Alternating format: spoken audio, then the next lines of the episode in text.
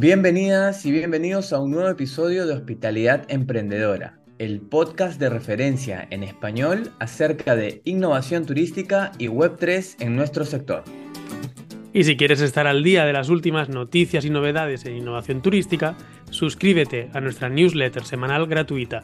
Encontrarás el enlace en la descripción del episodio. Bienvenidas y bienvenidos a un nuevo episodio de Hospitalidad Emprendedora. Esta semana toca sumergirnos en la Web3. La semana pasada hablábamos, bueno, hace dos semanas, hablábamos con, José Luis del apartado del Muralto Madrid Princesa y hablábamos de cosas más eh, terrenales de venta directa, sostenibilidad. Esta semana toca meternos en Web3. Es uno de estos eh, episodios creo que nos apasionan eh, porque vamos a hablar de lo que nos gusta. Además lo vamos a aterrizar, que es a veces lo más complicado porque tenemos muchos conceptos, muchas técnicas, eh, muchas tecnologías, ¿no? pero a veces cuando hablamos nos cuesta aterrizar porque faltan casos de uso y lo que me gusta de hoy es que vamos a hablar exactamente de eso, ¿no? casos de uso, eh, algo que se está llevando a cabo. Tal cual, así que si nos estás escuchando ahora y dices, uh, no, van a hablar de Web3, qué pesados estos, no, quédate ahí porque tal y como dice Albert, vamos a hacer todo lo posible por aterrizar eh, los conceptos de esta tecnología, eh, como bien dices, tanto nos apasiona, para que entiendan el por qué, por qué nos interesa tanto eh, que conforme vayamos evolucionando las empresas, cada vez implementemos estas soluciones tecnológicas, cómo nos pueden ayudar para mejorar la experiencia del cliente, la fidelización, o cómo pueden ayudar para una mejor colaboración entre empresas del sector. Y para ello Em, hoy estamos con Mick Ruber, director blockchain y Web3 Solutions en Pickwork, eh, que él será el encargado más bien de aterrizar todo esto y nosotros estaremos de, acompañamiento. ¿Cómo estás, Mick? Bien, muchísimas gracias por invitarme. Y sí, claro, lo vamos a aterrizar. No vamos a hablar de teoría hoy. Vamos derecho a la aplicación turística. Y nos hace mucha ilusión que estés aquí. La última vez que nos vimos eh, en persona fue en Mallorca, en el Travel and Chain. Así que desde ese momento dijimos, Mick, venga, tienes que pasarte por aquí porque estáis haciendo muchísimas cosas. Eh, además, eh, por ejemplo, el caso de uso de, loyalty, de, fidelización, es algo que nos encanta porque es donde vemos realmente un futuro, pues, pues, de verdad que un potencial enorme. Seguramente hablaremos de, de eso más adelante. Eh, pero para empezar un poquito, como siempre nos gusta conocer un poco más sobre vosotros, eh, entonces, para quien no te conozca, cuéntanos brevemente quién eres, quién es Mick y cómo has llegado hasta aquí, cómo llegaste a, a Pickwork, cuál es tu, historia. Sí, bueno, tengo varios años como veintipico años de experiencia, eh, empezando por tecnología, tecnología, como la dot-com bubble, internet, todo eso. Y convertido a Travel Tech desde 2014, cuando empecé a, trabajar en el turismo y especialmente como CTO en una cadena hotelera en México. Así llega mi, mi exposición al idioma español, así un poquito de, de calle, para así decir. Pero bueno, espero que se entienda bien. Y cinco años como CTO de una cadena hotelera y después uniendo mi pasión para travel tech y turismo con mi pasión para algo un poquito más así, rarefacto y, y como, como la tecnología de blockchain porque desde, desde inmediata, uh, desde 2017, empecé a trabajar en la intersección de los dos mundos, ¿no? Entonces, hablando de soluciones turísticas basadas en blockchain. Y vamos a ver por qué. Una primera experiencia en, en San Francisco con esto en 2017-2018, eh, especialmente alrededor de, de loyalty. Y después un parón tecnológico y empecé a, bueno, regresando a Italia, trabajando para un operador italiano que se llama Alpitur. Y haciendo sí todavía, no, no tanto de tecnología, pero sí de experiencia eh, turística en Web3. Hemos eh, creado la primera noche vendida como NFT, la primera noche hotelera vendida como NFT en el mundo en 2021, hasta la, la unión de mi pasión tecnológica con la pasión de blockchain ah, en Peakwork, donde trabajo desde un año ahora, un año y pico ahora mismo. Y sí. ¿Cómo, cómo, cómo así, o en qué momento descubriste, entre comillas, ¿no? Pero no sé cómo, cómo llegaste a, la tecnología blockchain, porque entiendo ya si te desenvolvías profesionalmente en el mundo tecnológico, me imagino que ya habías escuchado de ella, poco a poco has, has ido viendo su evolución. Aparte mencionas que estabas viendo la intersección entre travel y blockchain 2017-2018 un OG, como, se diría, en el ecosistema. Así es. No, eh, bueno, es, eh, fue un, de verdad un caso. Eh, empecé a escuchar de Bitcoin desde 2014 y como muchos somos aquí hablando, entonces no, bueno, no, no me lancé en esto en el primer momento, pero sí, viviendo entre México y, y, y, San Francisco, toda la parte de Silicon Valley en 2017, sí o sí uno empieza a escuchar de esto, ¿no? Y, y la idea en su día era de ver, bueno, había dos escuelas de pensiero, ¿no? Uno era cómo se hace dinero con esto y el otro es si esto podría ser una, como un, un scaffolding, una, una infraestructura para crear aplicaciones de negocios nuevas.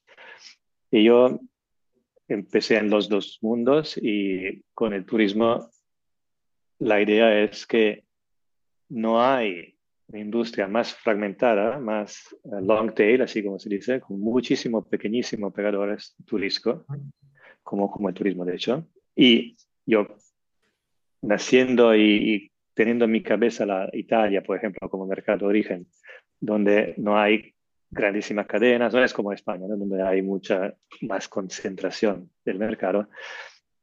Y recordándome cómo funciona en Italia, donde hay, creo, 90 y pico de, empresas, por ejemplo, hoteleras de uno más dos hoteles. Y hay muchísimo que hacer en agregación de esto. Y la idea de la blockchain, eh, hablamos de eso, imagino en un ratito, es que se puede hacer esto sin necesariamente agregar los negocios. Se lo puedes hacer tecnológicamente federando modelos de negocio sin agregar las entidades uh, eh, ¿no? Eh, como ah, empresas o esto. se puede colaborar sin tener que ser la misma empresa, sin tener que ser un consorcio de empresas eh, legalmente, porque toda la parte de confiar que los pagos van a pasar, que la settlement va a pasar, etcétera, es tecnológicamente probada. Así que se pueden crear agregaciones de facto, sin de hecho, sin necesariamente pensarla legalmente antes. Que no significa no pensarla legalmente, significa solo que se puede empezar mucho más rápido normalmente a interactuar entre negocios. Y, bueno, esto era bastante claro en el mundo financiero en 2018, 2017, en 2018 en San Francisco y la idea era empezar a, probar si se puede hacer en el mundo turístico también. Y aquí estamos unos 5 o 6 años. ¿Tú crees que se ha avanzado mucho en ese aspecto o aún estamos en pañales, como se suele decir, dando los primeros pasos en esa intersección? Creo que todavía estamos en pañales, muy, muy honestamente, sí. Hay un potencial increíble que la industria no, no, es, no se ve tan, ah, tan rápida en adoptar. Eh, hay mucho que ver con dos cosas, yo creo. Uno es porque el sentiment, el mood de esto va un poquito eh, enlazado al mood de, de, cómo se ve la cripto en un particular momento histórico, que no es algo que es necesariamente verdadero, bueno, que, que está basado en hechos, porque la blockchain tecnología y todo no tiene nada que ver con la tecnología, con, la, con, con cripto, la, el, el, como instrumento ¿no? de, de, trading. Pero sí es, de hecho, algo que, algo que pasa. Y la segunda cosa es, creo que es más, tiene que ver con la aversión tradicional de la industria a la novedad tecnológica en general, no necesariamente el, blockchain o Web3. Nosotros como industria somos como una, un 10 años por atrás de otras en, adoptar cosas.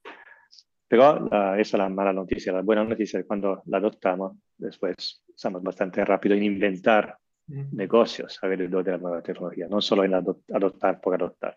Y creo que ahora mismo podría ser el momento bueno. Bueno, eh, es mi, es mi, es, lo porque trabajo en esto ahora mismo. Pero sí, seis años, como dices tú, pero seis años con un parón de tradicional Web, 3, Web 2 en el medio. Entonces, sí, intentamos esa vez.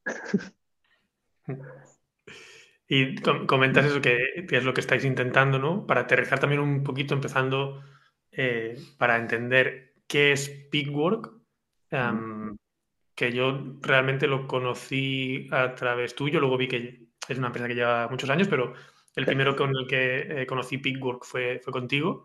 Entonces, eh, ¿qué es? ¿En qué, ¿Y en qué momento decide una empresa así que tiene que pivotar o que tiene que darle tanto peso eh, hacia la Web3, o al menos lo que vemos desde fuera es que realmente estáis aportando, eh, apostando mucho por, ello, ¿no? ¿Qué es? ¿Cómo, ¿Cómo, surge esta idea de la Web3? Eh, bueno, Pickware, para los que no, que no, lo conocen aquí en, entre lo nuestro, en el, público, es una empresa de tecnología de viaje bastante grande, enfocada en el mercado alemán en principio y desde el mundo alemán al, mundo un poquito más europeo en general. Y recientemente eh, fue eh, purchased eh, por, por, Juniper Group, que es una empresa española creo más conocida con nuestro público, por comprarla. Y, y bueno, con, que hace todo menos que Web3. Empezó, empieza como proveedor de grandes operadores alemanes y grandes aerolíneas alemanas. En la, idea en 2009, cuando, cuando empezó Pickwork, era de crear un nuevo, eh, una nueva capa de caché, eh, para decirlo en modo técnico, para eh, acercar el inventario hotelero o de intermediación de cualquier tipo al tour operador. Así que, la, por ejemplo, el display de un calendario con varios precios de varias fechas sea mucho más rápido en un sitio de un grande tour operador. Ese era el, motivo. Que en el 2009 era algo de bastante revolucionario. Entonces, Pico ha inventado esta nueva tecnología que se llama Player Hub. Y, y bueno, ha hecho su negocio, etcétera. El, ah, el motivo de acercarse a Web3 para, web, para es más en la cabeza de su fundador, que se llama Ralph Usberg, que es uno de esos pioneros emprendedores, varias, no, seriales, así como se dice, que era el dueño, el dueño de, de hacia, hasta la, la, venta a Juniper, y que desde, en el 2018 tiene la idea que que bueno, el modelo de Pickwork todavía funciona para, para enlazar eh, pocos grandes operadores. Así que como una gran eh, cadena hotelera hay un gran tour operador, una gran aerolínea un gran tour operador. Pero no cae, eh, no es natural para crear relaciones entre muchos pequeños. ¿Por qué? Porque no, no da, da, es una, una solución tecnológica, pero no da una solución comercial a la contractualización de muchos pequeños. Por ejemplo, varios hoteles pequeños en muchísimas eh, agencias de viajes pequeños. Es muy, muy complicado hacer ese tipo de relación. Y sí, la blockchain o el mundo de BP podría, eh, podría representar una solución a esto. Entonces, ha fundado Ralph Uzbek en Pickwork una business unit, una unidad de negocios, especialmente para empezar a eh, experimentar primero y después a desarrollar soluciones en, en Web3. Hablamos de 2018. Yo en ese momento era, trabajaba en, en Alpitur como cliente, de hecho, de, de Pico, que fue empezar a, hablando con Ralph.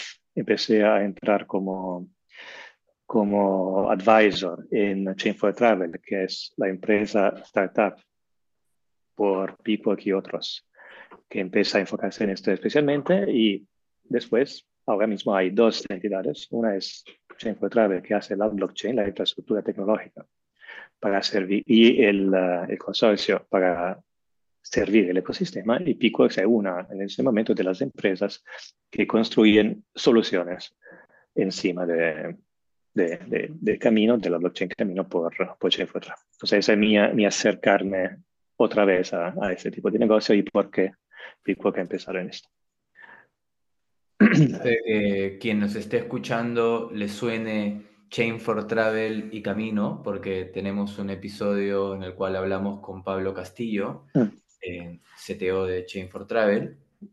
Por lo tanto, si, si les suena ese nombre, ya, ya saben de dónde viene. Oh, y también pondremos el enlace por si acaso, si alguien no ha escuchado, pondremos también el enlace a ese episodio. exacto. Mm. Y también yo me imagino que alguien de las personas que no, no, no conocen mucho la tecnología y te está escuchando hablar y dice, bueno, comentas, por ejemplo, este desafío de conectar a muchos pequeños eh, proveedores y colaboradores entre ellos y cómo la tecnología actual no lo permite, pero la, tecnología blockchain sí lo puede permitir, ¿no?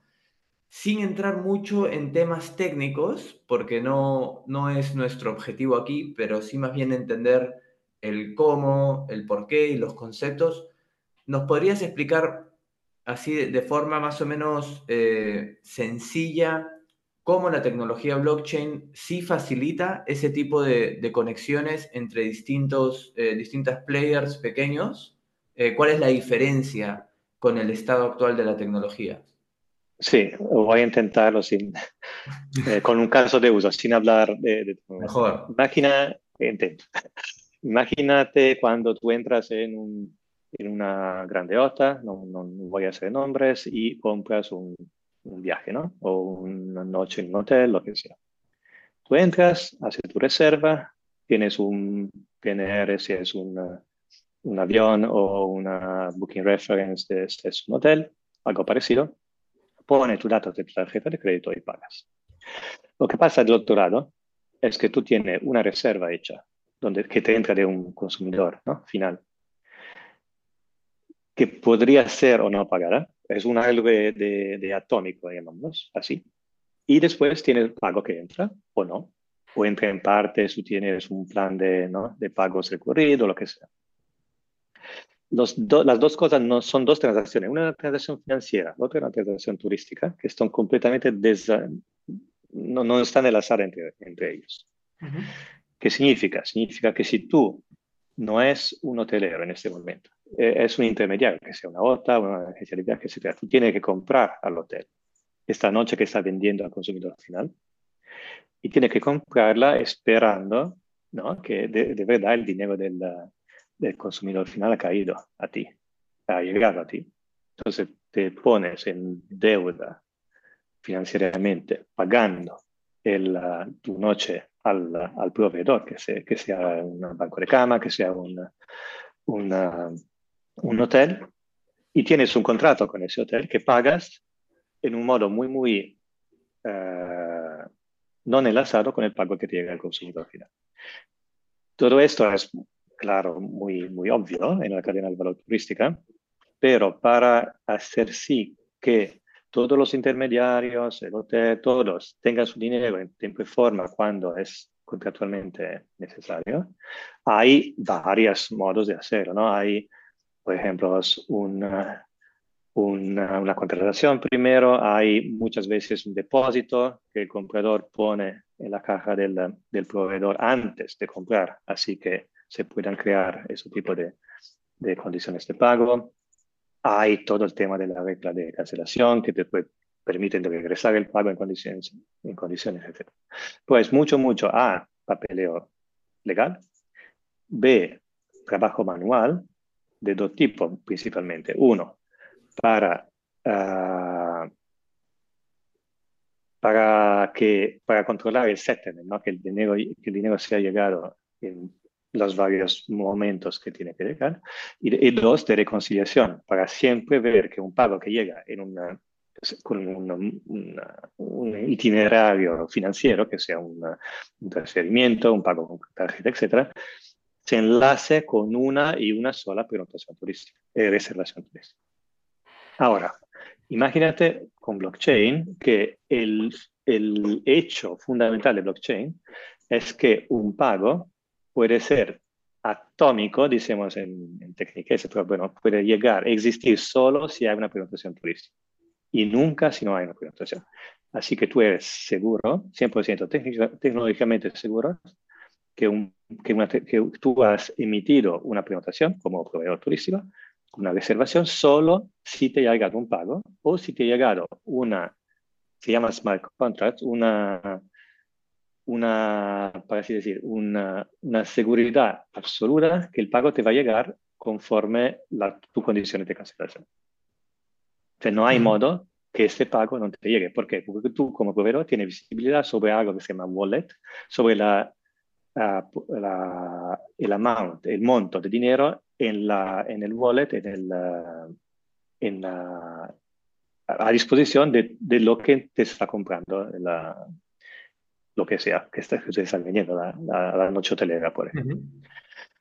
Sin, y, y termino, sin que la uh, identidad de la persona consumidor final que está comprando sea en el medio. Así, es decir, sin violar la, que, la privacidad, la privacy del, del consumidor final.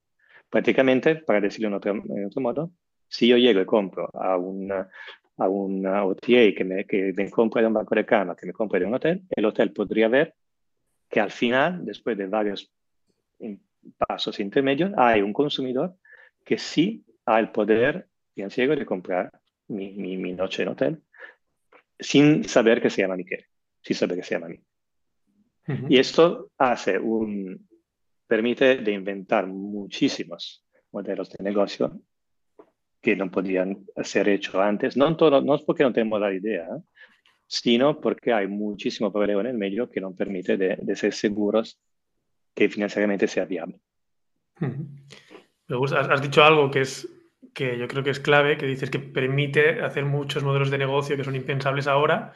Y, y yo creo que es algo también de, de la tecnología blockchain, eh, que es a lo mejor a veces lo que cuesta ver, que permite cosas muy sencillas, entre comillas, sino, pero fáciles de entender y que suponen una ventaja muy clara, como es la automatización en este caso, pero luego a su vez también tiene el potencial de crear cosas que es que aún no sabemos qué va a ser porque es un cambio de, de paradigma, ¿no?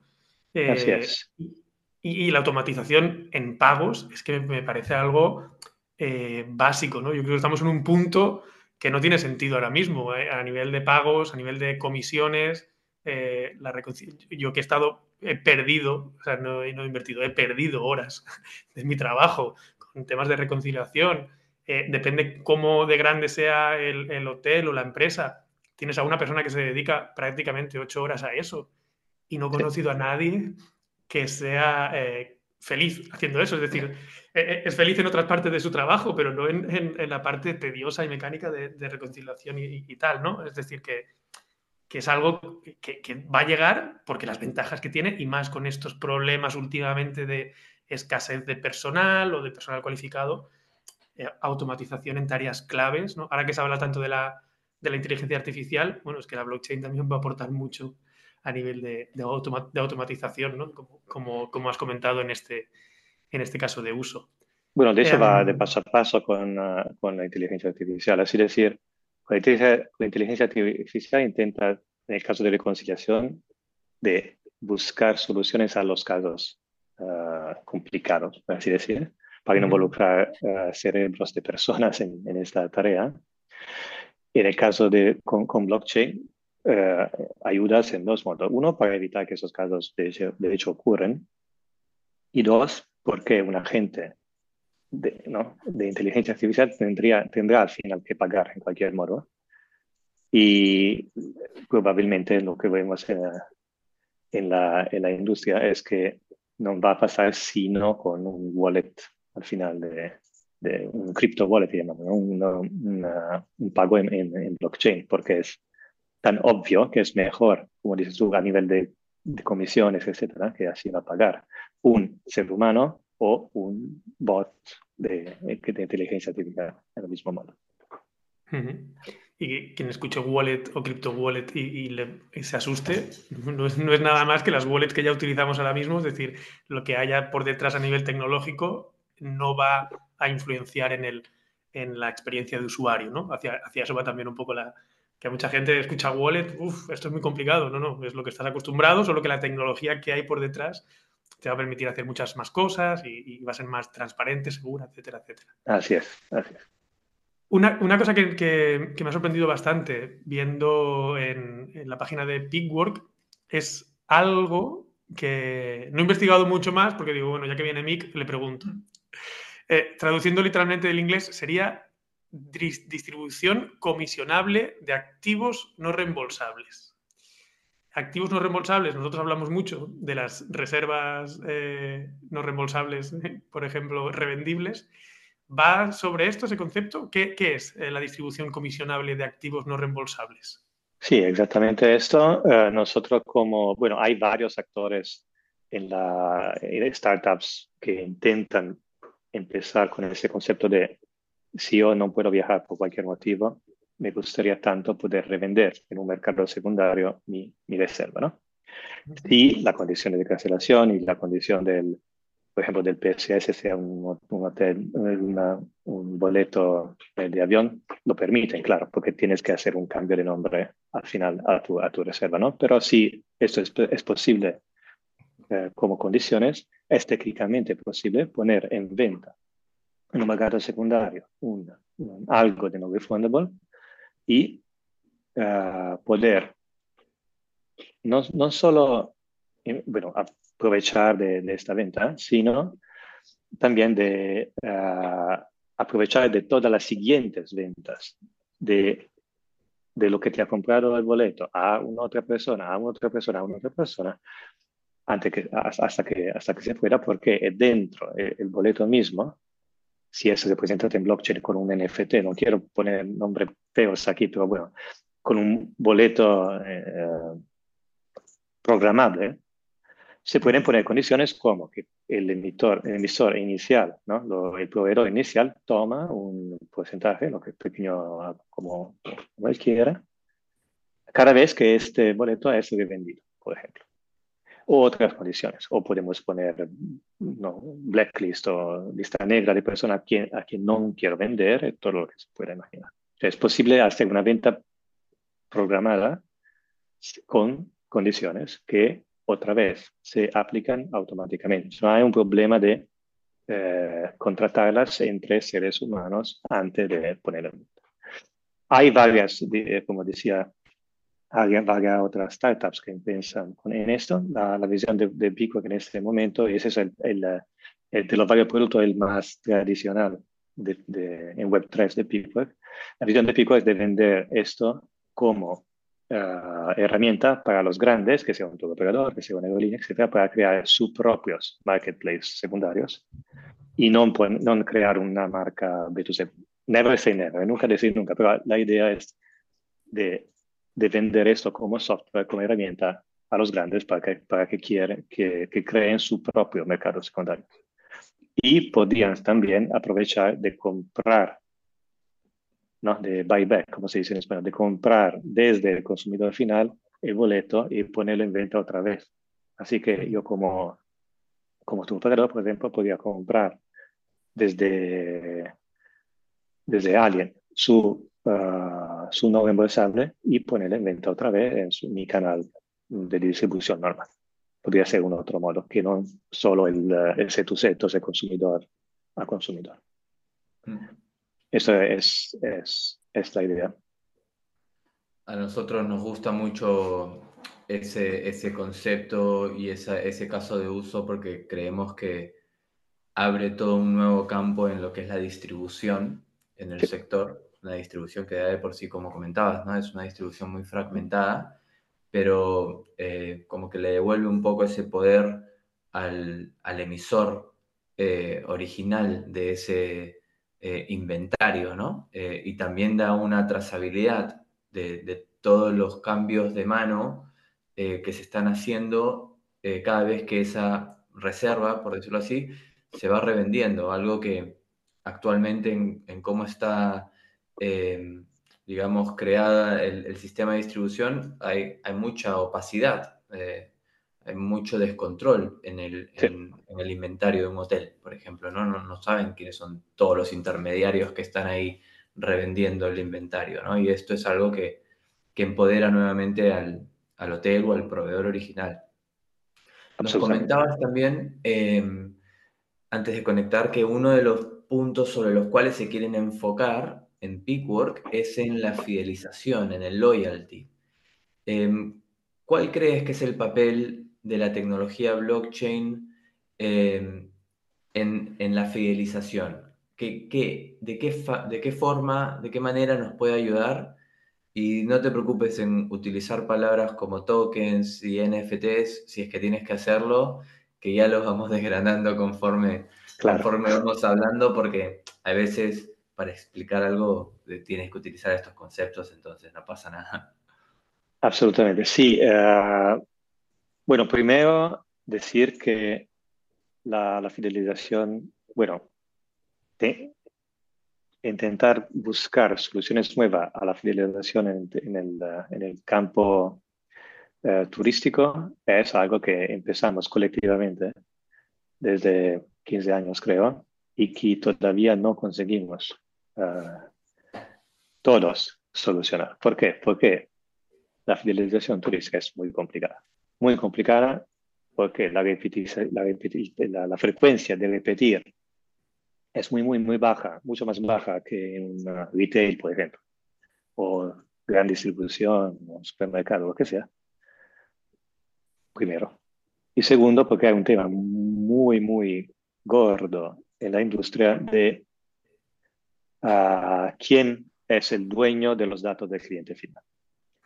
Y hacer la, la, el camino desde pues, tener una idea, un sueño de viajar en un lugar, hasta llegar al destino, bueno, hasta primero reservar, segundo llegar al destino y después vivir la experiencia en destino.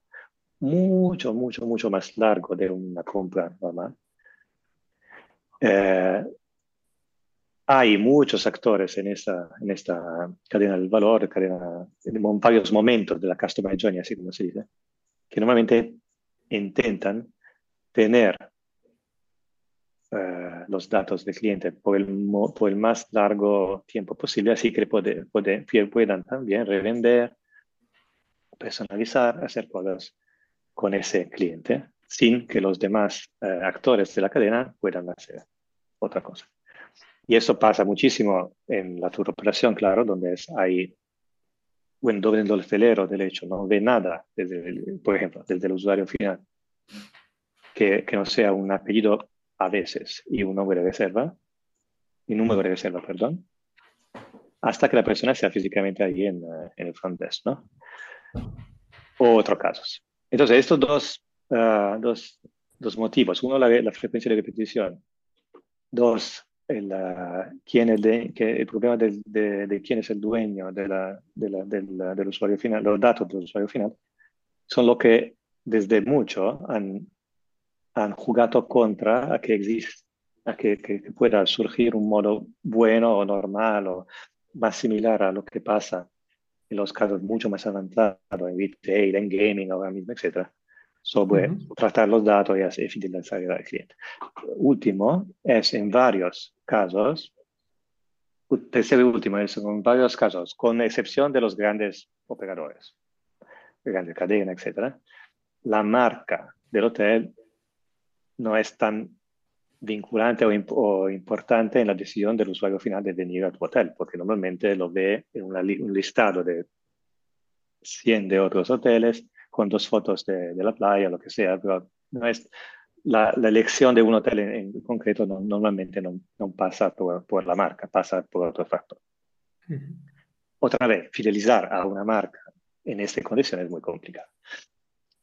Ahora, lo que se puede hacer, de hecho, eh, con blockchain son varias cosas para solucionar estos tres problemas. Para solucionar el, el primero, que es la frecuencia, es agregar negocios. Así decir, que si yo, por ejemplo, soy una cadena geográficamente eh, que tienen hoteles al final en, no sé, en España y Caribe, por ejemplo. Y tomo un, usuario, un, un, guest, un huésped que eh, llega a mí para hacer el viaje de su, de su vida, ¿no? con, gastar un montón de dinero en, en destino. Uh, y lo tengo, lo conozco, eh, se, confía en mí puede, puede ser en, on-site, etc., puedo revender o fidelizar este, este, este huésped que naturalmente no vendría el año pasado, el año próximo en mi propia propiedad, porque la, la, última cosa que quiere es repetir aquí, ¿no? que hacer un otro viaje en otro lugar del mundo, por ejemplo puedo sí continuar a revender tomando comisión o un beneficio, lo que sea, a otro hotel del otro lado del mundo que no es afiliado a mí en cualquier modo, solo porque entre los dos podemos crear una federación muy, muy uh, sin demasiados legames ¿no? uh, contractuales, financieros, etc., entre dos uh, negocios que están del otro, uno del otro lado del mundo, otro del otro, y beneficia, estar seguro que beneficiamos de, de los beneficios que, que, hemos prometido. Por ejemplo, yo vengo a esta primera propiedad, ¿no? el primer hotel, he hecho una reserva de X dinero, el 10% de esos son puntos que puedo gastar en el otro hotel. O tengo un beneficio de estatus creado en la primera cadena que puedo, gastar en la, puedo utilizar en la segunda cadena. O sea, ese tipo de cosas permite de ampliar y de, maximizar la frecuencia de, de, viaje, porque claro que no voy a hacer un viaje cada cinco años en el mismo hotel, pero puedo hacer un viaje dos, tres veces al año en varios uh, hoteles o en un hotel y una empresa de tren, y una aerolínea, etc. Entonces, federando todo eso, se puede maximizar la frecuencia y aplicar uh, modos de hacer fidelización que, borra, que, que tenemos bueno, más similares a otra industria, en la industria turística también, primero. Segundo, eh, ¿quién es el dueño de, la, de, la, de, los datos del cliente final, del, del, huésped o del viajero? Es el viajero en Web3. Significa que el viajero tiene su, el, el, el control total en su wallet, en su, en su pasaporte, para así decir, turístico, de sus datos personales, de su preferencia, del histórico de sus compras en varios business turísticos, etc. Y puede él decidir de deployarlo, de, de, de entregarlo, de compartirlo con el primer sitio de la, de la cadena hotelera X, con la, con la aerolínea, eh, lo que sea, y eh, después con el negocio de de venta de coche uh, acerca del hotel cuando está en destino o de la actividad en destino, lo que sea, para que todos estos negocios puedan personalizar la oferta o crear beneficios o aprovechar de, los, de mi estado, entonces de, de, de lo que sabemos eh, sobre este cliente, sin necesariamente tener que pasar esos datos entre negocios violando la privacy del usuario. Todo. Entonces, es, es todo centrado en el usuario final que puede compartir cuando quiere, si quiere, con los varios business. Y la parte más bonita de esto es que los varios business pueden tener entre ellos reglas que dicen, cada vez que tú vendes a ese usuario basado en información que yo he puesto entre el, en el pasaporte de ese usuario, yo tomo una pequeña comisión del X%. Así que todavía, también el problema de, eh, de ser muy, muy, de tener los, estos datos muy, muy con cuidado, porque si no los otros venden a ese mismo cliente, se resuelve, porque yo tengo beneficio si los otros venden a ese mismo cliente, puede ser yo el, ¿cómo sería? El, uh, el proveedor de informaciones sobre ese cliente. Por ejemplo, uh, para hacer un ejemplo para que nuestro público entienda mejor. Si yo soy muy contento de hacer yoga en la playa y lo he hecho dos veces y tengo un NFT que es como una, un certificado que he hecho ese yoga en la playa que es muy enlazado con mi identidad en blockchain, está en, mi, en, mi, en mi pasaporte turístico, puedo decidir de tener un descuento la, la próxima vez que, que, yo haga una yoga en la playa en cualquier lugar del mundo. Y todos los primeros proveedores de experiencia de yoga en la playa, para haber contribuido a esta información en mi, en mi, en mi wallet, en mi, en mi pasaporte, van a tener un pequeño beneficio que, que llega desde el, por el proveedor de esta nueva experiencia de yoga. Así que todos benefician de esto. Esa era eh, la segunda. y, y, nada, todo eso permite de verdad de crear experiencias de fidelización que nunca han sido posibles. Que son cosas que sí existen, como gamification, toda esta parte que sí existe en otras industrias, pero muy, muy complicada hasta la fecha hacer en el turismo. Sin duda, un, un cambio eh, total del programa de fidelización como lo entendemos. Al principio, cuando comentabas, me venía a la mente eh, que ya existen eh, los sistemas de fidelización para hoteles independientes, ¿no? Porque esa, es, algo que ya es, un problema que se ha intentado resolver de varias maneras, ¿no? Si yo tengo un hotel independiente o una pequeña cadena, tres, cuatro hoteles, y es lo que comentas, eh, tengo un cliente que no me va a repetir, no porque no haya tenido una experiencia, puede haber tenido una experiencia de 10 pero es que lo que quiere es un cliente que quiere ir a otros destinos, descubrir otros lugares y cada vez más, ¿no? Es, ese tipo de cliente de, pues a lo mejor nuestros padres eh, de otras generaciones que cada verano van al mismo sitio, eso cada vez hay menos, ¿no? Entonces, em, em, pensaba que ya existen estos sistemas de fidelización para hoteles independientes. Mi pregunta iba a ser, ¿qué puede aportar de diferente? Pero ya lo has, mm. respondido, que es que eh, te puedes, eh, te, dan una comisión, ¿no? Puedes sacar un cierto beneficio de dar esos datos. Yo en una de mis experiencias en un hotel independiente teníamos eh, un programa así, estábamos afiliados a uno de estos, eh, programas y la sensación era de, y yo, me enfadaba muchísimo, decía, es que lo que estamos haciendo es contribuir a esta empresa, le estamos dando datos, le estamos haciendo crecer su base de datos y nosotros no estamos recibiendo nada a cambio. Y le estamos pagando. Y les estamos pagando, ¿no? Y era como una frustración tan grande de, decir, es que no tiene sentido esto. Pero es verdad, ¿cómo se busca entonces? Eh, ¿Cómo se busca la manera de fidelizar diferentes hoteles independientes o diferentes pequeñas cadenas? Y, esto la verdad que, que, me encanta.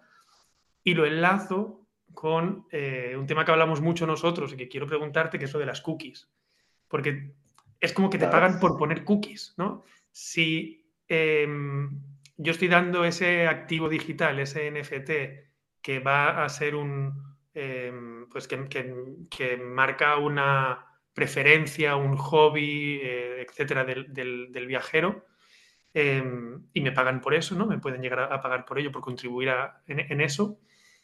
¿Tú crees como nosotros que realmente los activos digitales, los NFTs, van a ser los cookies del futuro y que, y que va, a ser, va a ser esa nueva vía de... Es decir, en vez de ser cookies que yo como empresa te pongo, tú como usuario, como viajero, te vas poniendo los cookies que quieres que te... Correcto, lo, dices, lo dices perfectamente. Eh, bueno, cookies on steroid. Y ahora voy a explicar un poquito por qué mucho más que unos cookies. Eh, bueno, lo, primero decir que lo que has descrito antes, desde tú como como hotel ¿no? independiente que te afilia, ¿no? te afilias a, una, a un programa. Es exactamente el modelo de nosotros como individuos todos que nos afiliamos o damos informaciones sobre nosotros a los varios Facebook o lo que sea del mundo. Y somos nosotros el producto, ¿no? Para que ellos nos ofrezcan, bueno, que utilicen nuestros datos para hacer su modelo de negocio, que es vender advertising a, a, su, a sus clientes, ¿no? A las empresas. Esto rompe completamente este tipo de modelo, poniendo nosotros, dueños, como, como un hotel de, la, de informaciones sobre el usuario final, al centro del modelo de, de, monetización de estos datos, con dos cosas. Uno, involucrando al usuario final.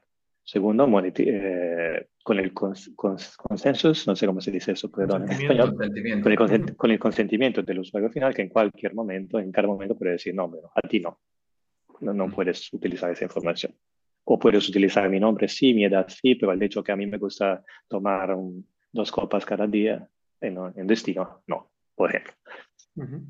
Primero. Sobre los cookies, sí, exactamente. Los cookies son modos para traquear un usuario online y, y poder personalizar, poder saber que, ah, que es la segunda vez que viene, lo que sea. Y tenemos muchos problemas de, uno, privacidad, así que todos los varios browsers por empujo de, de todas las varias uh, reglas y leyes, etcétera, tienen la, la, tendencia a quitar, ¿no? A que no se puedan utilizar más. Y dos, de hecho, los grandes, para hacer esta industria web, web 2 muy, muy, muy oligo, oligo, oligo power, ¿no? En las manos de, de, muy, de pocos grandísimos, nos, nos sirven de hecho. Pocos Porque, por ejemplo, al tener Google visibilidad por varias herramientas de, de, tracking y lo que sea, de la presencia first party, que significa, no tampoco necesitan de los cookies third party, porque tienen un, un signal técnico de la presencia del usuario en muchísimos sitios, no, no le sirve de, de, de, trabajar con esos cookies, tampoco a Facebook, porque la gente hace login con, con su usuario Facebook en muchísimos sitios, etc. Bueno, con los NFTs, con los activos digitales, eh, esto cambia muchísimo. Uno, como dices tú, exactamente, porque esto es en las manos y es uh, una característica de, del usuario que viene y dice, mira, a mí me gusta eso, o yo tengo, está probado que he pagado yo para estos tipos de experiencia en pasado, así que para eh, con la gorra ahora del, del proveedor, yo sé que esta persona es high spending, puede, ¿no? puede darme algo, entonces le hago un descuento a la, reserva porque sé que va a spender muchísimo en destino. Esto es aplicar todo eso. Primero. Segundo, no es solo un cookie. Cuando decía al principio es un cookie en un steroids, es mucho más que un cookie. Es porque el cookie me traquea, es pasivo, no hace nada para mí el bonito, el muy, muy bonito de los marketers entre nosotros es que con un, eh, un wallet, con dentro un NFT, tú tienes un canal para comunicar con ese usuario, para hacer drop, así como se dice, en, de otras informaciones, que sea una oferta, que sea lo que sea, sin violar la privacidad de esa persona. Así decir, yo puedo decir, mira, dame todos los wallet address, todos los identificadores anónimos de toda la persona de quien yo conozco la, la dirección en Web3, que filtrado por, no sé, si tienes un NFT de un bolso de Gucci, o si tienen tres boletos de avión a Caribe, NFT, etcétera, etcétera, etcétera. O si tienen un monto de dinero en ese bolso, en ese wallet, porque también tienen posibilidad por los usuarios Web3 de tener cripto en ese mismo bolso. Entonces, dame todo eso, una lista muy, muy targetizada y ponle una oferta para mi destino, para el próximo. Así que la persona pueda recibir algo sin desglosar sus datos personales, su, su dirección de correo, lo que sea. Entonces, una herramienta de marketing y de más marketing, de CRM, que nunca ha existido y con la posibilidad de comunicar con personas sin violar su privacy. Entonces, GDPR compatible y todo eso. Es increíble. Y sobre esto puedes sí construir tu programa de fidelización si quieres, pero tampoco es necesario. Puedes también usarlo como, como una, una, una nueva herramienta de más mailing sin el mail, ¿no? de más comunicación. Claro, y como, a ver, a mí hay una parte que Em, no sé si vamos a entrar en temas muy técnicos, espero que no, pero ¿cómo es el hecho de que si yo como empresa di este certificado, vamos a decir certificado de que un huésped eh, vino a un evento en mi terraza de un concierto, entonces le doy este, este activo digital de que estuvo en el concierto. ¿Cómo yo como empresa sé que otra empresa colaboradora está accediendo a esa información y me llega mi retribución o mi comisión por haber dejado ese certificado ahí. O sea, ¿cómo, es ese proceso? Porque dentro de lo que nosotros hemos visto, al, crear NFTs o activos digitales, em, tampoco es que hemos, hemos sido muy profundo en lo que es el smart contract para entender cuál es la lógica que tendría que poner, pero no, nunca me había enterado de esa parte, de la parte de que si alguien está eh, como que utilizando la información que yo he dejado en, la wallet de otro, también puedo recibir eh, esa retribución. ¿Cómo, es que se lleva a cabo eso? Bueno, hay varios modos técnicos de hacerlo sin entrar demasiado en la, tecnología. Primero, decir que hay todo esto que lo que hemos uh, describido ahora mismo, hay un límite eh, primordiale, un límite a su propio eh, fundamental en su, en, su, en su tecnología, que es que todo lo que pasa en blockchain es público. ¿Por qué? Porque la blockchain ha sido, como primera killer app, por así decir, por primer caso de uso mundial, como, como Bitcoin, una red para pagos entre personas anónimas, trustless, que no se, sin confiar en nosotros, pues aseguro que si la persona tiene que pagar esto, tiene dinero para hacerlo y me la pasa el dinero. Esto es claro, es muy transparente. Ahora bien, esto no encaja, imagínate, con uno, primero, muchas reglas de negocio. Segundo, muchas e-, exigencias legítimas de un, negocio de no poner en uh, visible, por ejemplo, sus márgenes, o ¿no? cuánto hace todo eso. Hay modos ni del usuario final, la agencia del usuario final de monetizar sus datos. Por así decir, si yo pongo mi fecha de nacimiento en blockchain, todo lo pueden ver.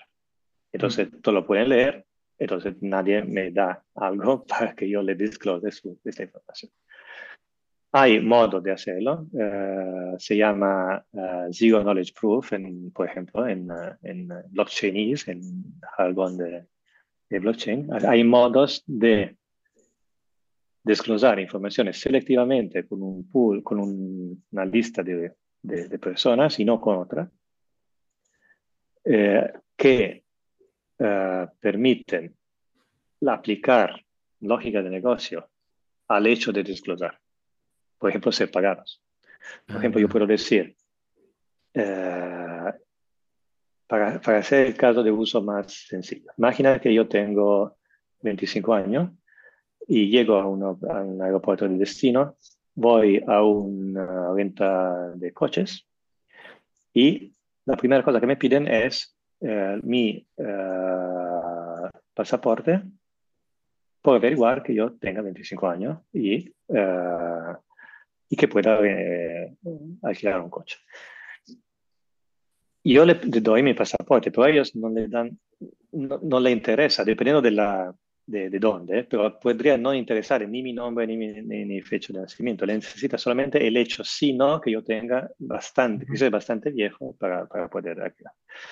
Entonces yo podría, con unos smart contracts, decirle, mira, hace un scan de mi QR code, te, te, eh, te, te regresa verde, para así decir, si yo puedo, y tecnológicamente estás seguro que yo tengo una proof, una, algo que diga que yo tengo esa edad, sin necesariamente que yo diga, que yo diga ni cómo me llamo, ni cuál es mi, mi fecha de nacimiento. Hay un modo, sin entrar en los detalles técnicos, para poder hacerlo. Bastante cerca de, si imagináis, uh, lo que pasaba durante el COVID cuando yo tenía un modo de entrar en un restaurante, demostrando uh -huh. que yo no era el COVID en ese momento, sin disclosar que yo tengo un vaccino o que yo he hecho un test de COVID dos horas antes o lo que sea. Simplemente el, el restaurador solo ve que yo soy verde y puedo entrar. Más, más o menos el concepto es lo mismo. Además, podría decir, cada vez que yo te pido verde o rojo y tú me dices verde, yo te puedo dar un pequeño beneficio, dinero, conocimiento para contestar tu pregunta. Se puede aplicar lógica de negocio, incluido monetización, al disclosure de, datos personales, de el hecho que yo eh, he sido en, la terraza de ese lugar, etcétera, etcétera. Se puede poner lógicas de programación dentro todo eso, adentro de todos estos hechos que pasan en el mundo. Mick, llevamos casi una hora hablando. La verdad que se, nos está pasando súper rápido la, conversación. Eh, para ir cerrando, yo te hago una muy breve que sí que te la quiero hacer, porque con todos tus años de experiencia en esta eh, intersección entre travel, eh, travel tech y en travel tech, eh, entre travel y turismo, em, entre tecnología y turismo. Me gustaría saber qué tendencias emergentes ves tú que pueden eh, impactar, que, cobrarán protagonismo, protagonismo, digamos, en los próximos cinco años. Em, ¿Cuáles son esas tendencias emergentes que, tú ves? Ok, digo dos. La primera, la digo pues obvio, creo, que es la parte de, inteligencia artificial. No tanto por un nuevo modo de hacer bonitos chatbots, porque es el, primer caso que, pasa con Generative AI a todos los que trabajan en eso. Y de verdad es algo que parece mágico. Es la primera vez que tú que tú interactúas con uno de estos eh, bots. Eh, no solo esto, sino la posibilidad otra vez de crear modelos de negocios sobre, sobre algo que existe, que es el inventario turístico, que no existían antes. A mí me gusta muchísimo cuando, cuando encuentro una nueva tecnología pensar cómo como no hago con eso todavía un nuevo motor de reserva, que no lo conocimos, sino invento a cualquier cosa de otro, ¿no? Y con eh, Generative AI, la parte de hiper, hiperpersonalización, que, hemos, que es el sueño ¿no? de, de, todos desde, desde mucho, es posible por la primera vez. Es posible at scale, así como se dice, sin tener un ser humano que conoce muchísimo a ti porque te ha hablado unos 30 minutos, el agente de viaje, ¿no? Que entonces conoce todo de un destino y te pone tu propio viaje de, tus sueños. Eso se puede hacer automáticamente o aumentado por, por tecnología, para la primera vez. Primera. Y segunda, que es un habilitador para esto, de hecho. Y yo creo es uno de los megatrends también, que cuando lees Skift o todo ese tipo de cosas se ve es lo que se llama unbundling de la, de la experiencia o de la, de la cadena de venta. Porque la gente sí continúa, una parte por lo menos de la gente, sí continúa a acercarse a una OTA o a un operador y comprar un paquete. Pero, oh, bueno, primero el porcentaje de los que hacen eso es mucho mejor, menor, depende con excepciones, pero hay siempre menor. Y segundo, si tú has, comprado un paquete, podrías no querer hacer esto, quería cambiar el vuelo, quería añadir una noche, etc. Y todo esto es todavía más válido si la primera que he dicho, o la hiperpersonalización, es realidad, porque vas a ser bombardado por propuesta, upselling, todo lo que sea, también durante el viaje, y vas a tener la necesidad de despaquetear tu paquete y montar otro modo, revendiendo, por ejemplo, una parte que no quieres hacer en un mercado secundario, lo que sea. Entonces, esta parte sí es donde blockchain vas a habilitar, vas a decouple, ¿no? no sé cómo se dice en español, decouple la parte de inventario desde la parte de crear tu viaje y distribución dinámica, así como se decía hasta hacia ayer, ¿no? Tú compras tu paquete, no, te preocupes porque podrías revender una parte, podrías personalizar otra parte durante tu experiencia de viaje en tu Ese es mi, lo creo, donde si todos como industria continuamos a trabajar bien juntos, vamos a ir a cinco años. Puedes, por poner una, una similitud, puedes comprar un Lego montado que tú lo puedes desmontar y personalizarlo a... Perfecto, perfecto. Se dice composability, eso como, como nosotros nos gusta llamarlo en, en, blockchain otra vez, porque todo es un, exactamente un, pequeño Lego, se puede desmontar, se puede hacer una, ¿no? Eh, varios NFTs que cada uno de esos representa una parte de mi viaje, puede remontarlo o revenderlo o hacer lo que quieras. Mm. Me gusta eso del unbundling. No sé cómo sería en castellano, es como el, despaquetizar, no sé. ya tenemos otro, otro, concepto para, para, la newsletter. Pero es como despaquetizar algo y permitir esa flexibilidad al usuario final de decir, me quedo con esto, esto ya no me sirve, lo revendo, lo regalo, ¿no? Eh, sí. Al final se, puede imaginar cómo funciona ¿no? del otro lado, toda la parte de distribución, los GDS, lo que sea, ahora mismo. Necesitas una nueva tecnología, porque con el modo actual no, no. es, no es construido por funcionar así. No, no, si ahora con cambios de nombre nomás todavía nos volvemos locos. eh, según en qué, en qué, situación, con cambios de nombre es, es, todo un tema, o sea, imagínate. Y, y tú, eh, para si puedo comentar también, imagínate que cuando yo me acerco a, clientes, ¿no? que, que, empiezo a hablar de, de, de reventa, mercado secundario, por ejemplo, de fidelización, de personalización, hecho. La primera cosa que pasa por la, por la cabeza de la gente es bueno, pero la, la, aerolínea nunca me va a permitir cambiar de nombre, etc. Pero de verdad, es algo que sí, un poquito es parte de la lógica ahora del revenue management de toda esta parte. Pero es un límite que es como, en cualquier modo, autoimpuesto, porque si tú hablas de lo que podrías hacer con esto a, un cualquier, a cualquier persona que tiene un poquito de, de visión a futuro, inmediatamente te van a decir, sí, pero bueno, esta regla de cambio de nombre yo la puedo cambiar. Si es, tú, me habilitas a hacer este tipo de otra revenue, de otra distribución, no es un problema para mí cambiar la regla. Y eso para mí me abre los ojos, porque significa es una, ¿no? una cosa que me, me, me, rende mucho más optimístico sobre la, la, el momento donde, donde estamos, donde la industria está recibiendo, recibiendo esto como una posibilidad, no como un riesgo. Mm. Ahí creo que el, gran desafío es que como industria caminemos juntos con una misma visión, ¿no? Eh, como que convencer a los grandes players o, a un gran número de empresas de estas nuevas posibilidades, ¿no? Hacerles ver estas nuevas posibilidades y que todos querramos ir hacia ello, ¿no? Eh, creo que ese es uno de los principales desafíos eh, que tenemos hoy en día, como, porque al final las ventajas están ahí, la tecnología ya la tenemos, hay grandes empresas como Pickwork que están trabajando en estas soluciones y solo es cuestión de que las vayamos adoptando poco a poco y bueno, también eh, habrá una parte educativa del lado del usuario, etcétera, pero nosotros somos optimistas también como tú. Mira, esto, esto va a pasar. Eh, como, como la venta online de viajes. Tú pides a un, se, se, pedía a un agente de viaje o también un tour operador. Se vende online, se vende online. En los años 90, por ejemplo, te, habían dicho, no, no es posible. ¿no? Fast forward 15 años, bueno, 20 años, aquí estamos. Entonces va a pasar. Es, creo que cada negocio tiene que ponerse y, ¿no? y decir, mira, voy a invertir en esto ahora o me van a pasar o pasar mañana, probablemente mejor investigar en esto ahora. ¿Me empiezo a poner pronto o, me tengo que poner obligado en marchas forzadas de aquí a un tiempo? Así es.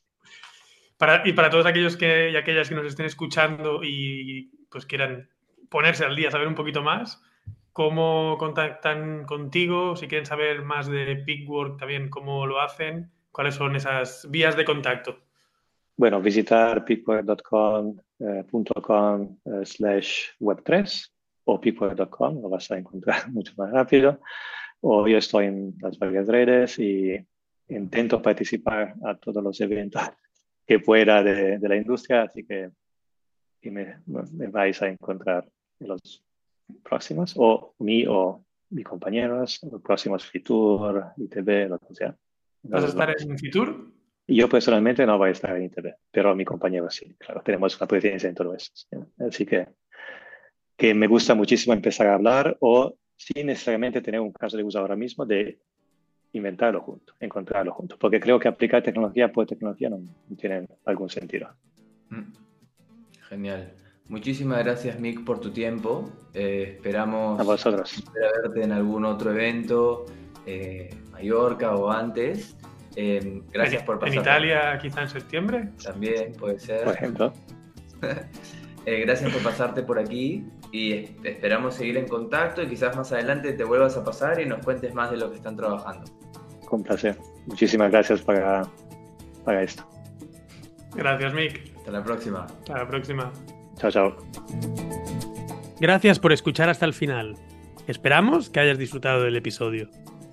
Recuerda, si quieres mantenerte informado sobre la innovación turística y hotelera, suscríbete a nuestro newsletter gratuito cada semana compartimos las últimas noticias y novedades sobre cómo las nuevas tecnologías pueden aplicarse en nuestro sector y en tu desarrollo personal y profesional. Visita el enlace que encontrarás en la descripción del episodio y suscríbete. Hasta, la, próxima.